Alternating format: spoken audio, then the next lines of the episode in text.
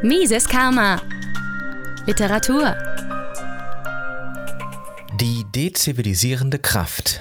Der Staat. Ein Kapitel aus Mit Geld zur Weltherrschaft von Thorsten Polleit, erschien 2020 im Finanzbuchverlag. Es ist vermutlich nicht übertrieben zu behaupten, dass die meisten Menschen den Staat, wie wir ihn heute kennen, als unverzichtbar ansehen. Ohne ihn geht es nicht. So ist häufig zu hören, ohne den Staat gäbe es weder Recht noch Ordnung, das zivilisierte Zusammenleben wäre unmöglich und es herrschten Mord und Totschlag. Doch ein genaueres Nachdenken zeigt, dass diese Einschätzung nicht richtig sein kann. Um das zu verstehen, muss man sich in einem ersten Schritt Klarheit darüber verschaffen, was der Staat, wie wir ihn heute kennen, eigentlich ist. Der Staat ist, um eine positive Definition, das heißt eine erklärende Definition zu gebrauchen, der territoriale Zwangsmonopolist mit Letztentscheidungsmacht. Er ist derjenige, der über alle Konflikte richtet, beziehungsweise das letzte Wort hat also alle Konflikte entscheidet, die zwischen seinen Untergebenen auftreten und auch alle Konflikte, die zwischen seinen Untergebenen und ihm auftreten. Jedes Kindergartenkind wird sogleich begreifen, dass wohl niemand freiwillig solch einem Staat seine Zustimmung geben würde. Die Frage, die sich hier stellt, lautet, wie kann der Staat, wie er soeben definiert wurde, entstanden sein? Es ist logisch einsehbar, dass der Staat nicht auf der Grundlage der Freiwilligkeit entstanden ist. Unter den Lebenden wird sich niemand finden, der wahrheitsgetreu behaupten kann, er sei gefragt worden, ob er dem Staat unterworfen werden wolle und dem auch zugestimmt habe. Auch der Verweis, der Staat sei durch einen Gesellschaftsvertrag zustande gekommen, kann nicht überzeugen. Es gibt keinen solchen Vertrag, den Sie oder ich irgendwann einmal unterzeichnet hätten. Und wer daraufhin entgegnet, der Gesellschaftsvertrag, der den Staat begründe, sei ja nur eine Metapher, mit der man das vertragliche Zugeständnis symbolisieren will, der kann damit ebenfalls nicht überzeugen. Er versucht lediglich, aus einem Nein, zwanghaft, ein Ja zu machen. Aus handlungslogischer Sicht ist der Staat, wenn er ein territorialer Zwangsmonopolist ist, dem der Einzelne auf Gedeih und Verderb unterworfen ist, widersprüchlich und damit im wahrsten Sinne des Wortes falsch.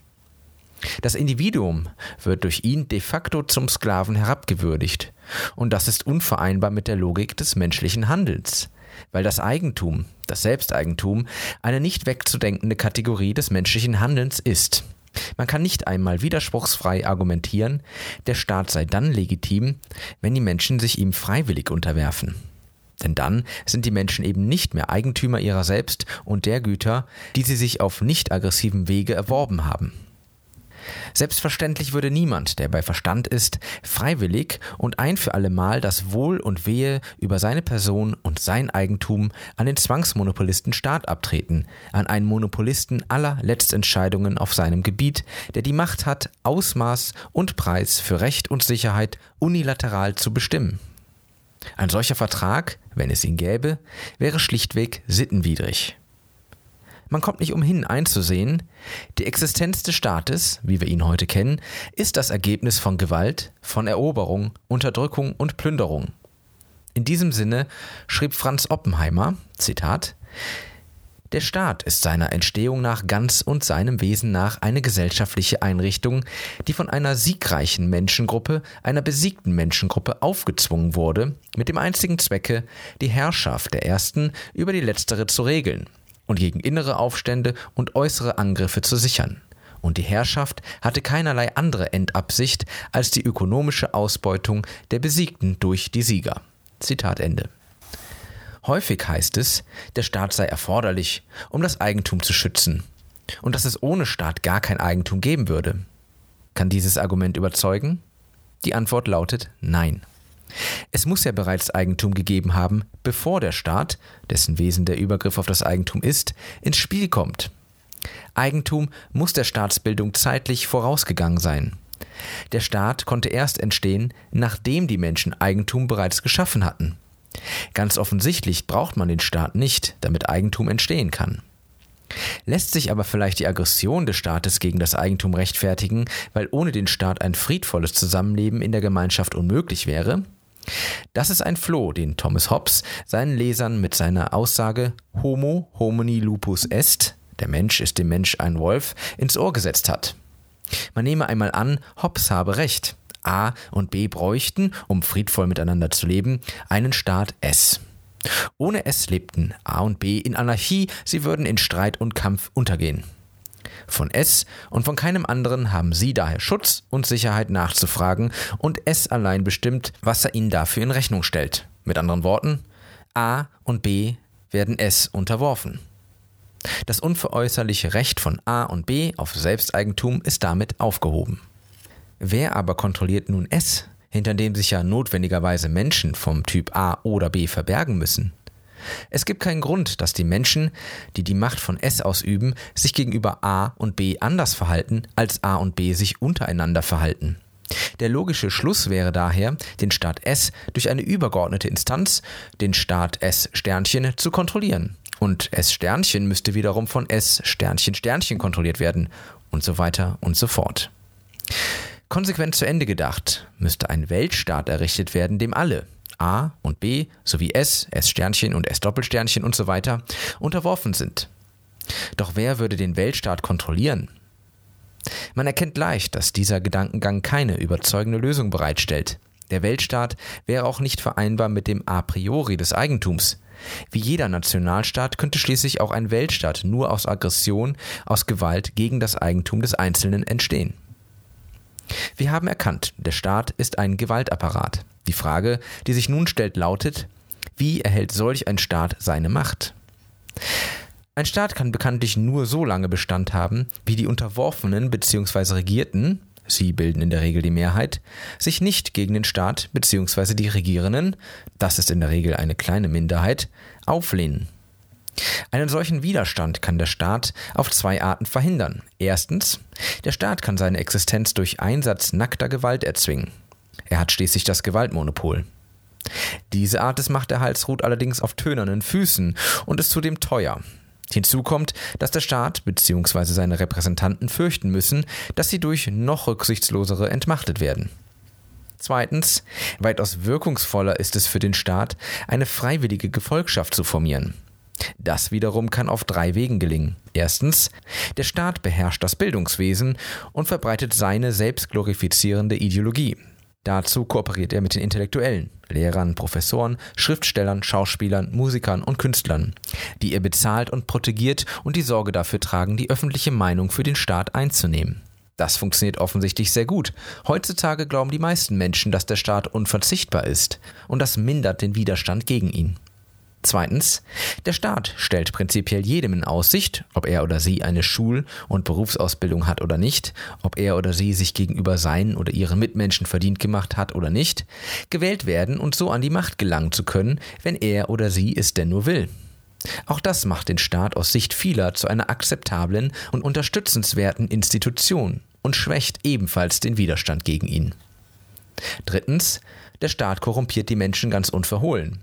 Er kauft sich sprichwörtlich die Unterstützung der Wählerschaft, indem er ihnen in Aussicht stellt, an Privilegien und Einkommen zu gelangen, an die sie durch eigene Arbeit nicht herankommen würde. Der Staat handelt folglich nach dem Prinzip divide et impera, teile und herrsche. Viele Menschen erkennen in der Regel rasch den Staat als ein geeignetes Mittel, um ihre persönlichen Ziele zu erreichen. Alles, was es braucht, sind Regierungsparteien, die ermächtigt werden, das Gewünschte um und durchzusetzen.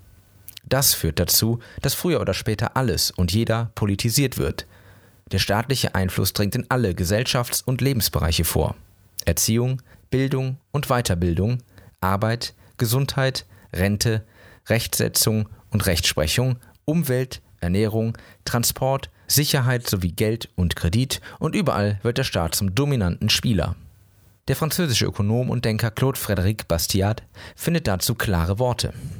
Zitat der Staat ist die große Fiktion, nach der sich jedermann bemüht, auf Kosten jedermanns zu leben.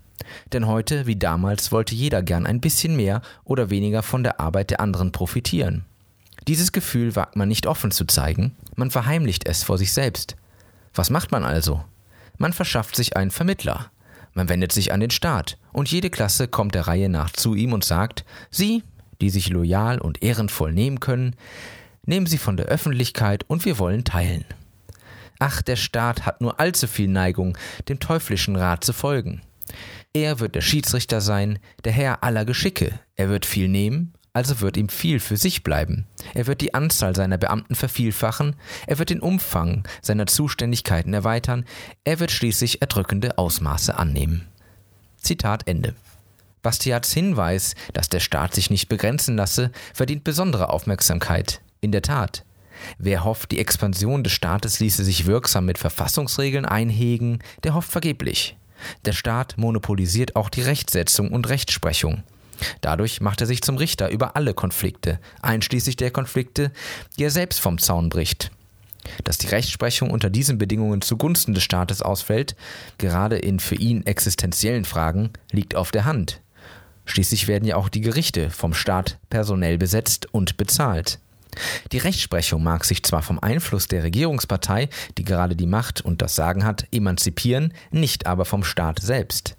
Man kommt nicht umhin einzusehen, die Entstehung und der Fortbestand des Staates sind nicht auf Freiwilligkeit, sondern auf Gewalt und Zwang gebaut. Natürlich gibt es Staaten, die ihre Gewaltmonopolstellung stärker missbrauchen als andere. So gesehen könnte man von schlechten und weniger schlechten Staaten sprechen. Doch sie alle stellen eine Verletzung der Eigentumsrechte dar. Die Staaten sind, wie Hans-Hermann Hoppe es nennt, enteignende Eigentumsschützer und rechtsbrechende Rechtsbewahrer und setzen dadurch dezivilisierende Kräfte frei. Gerade der demokratische Staat, wie wir ihn heute kennen, dehnt sich immer weiter aus. Ihn zähmen und einhegen zu wollen, erweist sich als Illusion. Selbst aus einem Minimalstaat wird früher oder später ein Maximalstaat. Diese handlungslogische Einsicht hat eine reale Entsprechung.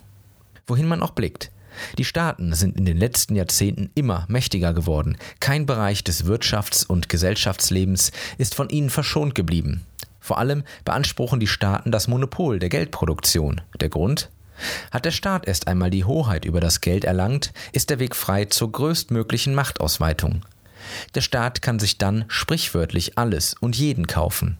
Es kommt daher nicht von ungefähr, dass die Staaten heutzutage überall auf der Welt das Geldmonopol innehaben. Mises Karma, der freiheitliche Podcast.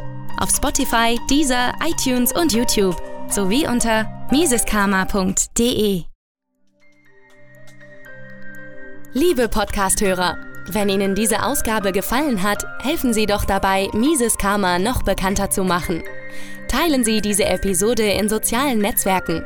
Erzählen Sie Ihren Freunden und Bekannten davon. Hinterlassen Sie einen Daumen nach oben auf YouTube oder schreiben Sie eine Bewertung auf iTunes. Jede noch so kleine Interaktion hilft dabei, den Podcast zu verbreiten. Anregungen und Kritik können Sie über das Kontaktformular auf miseskarma.de einreichen. Vielen Dank!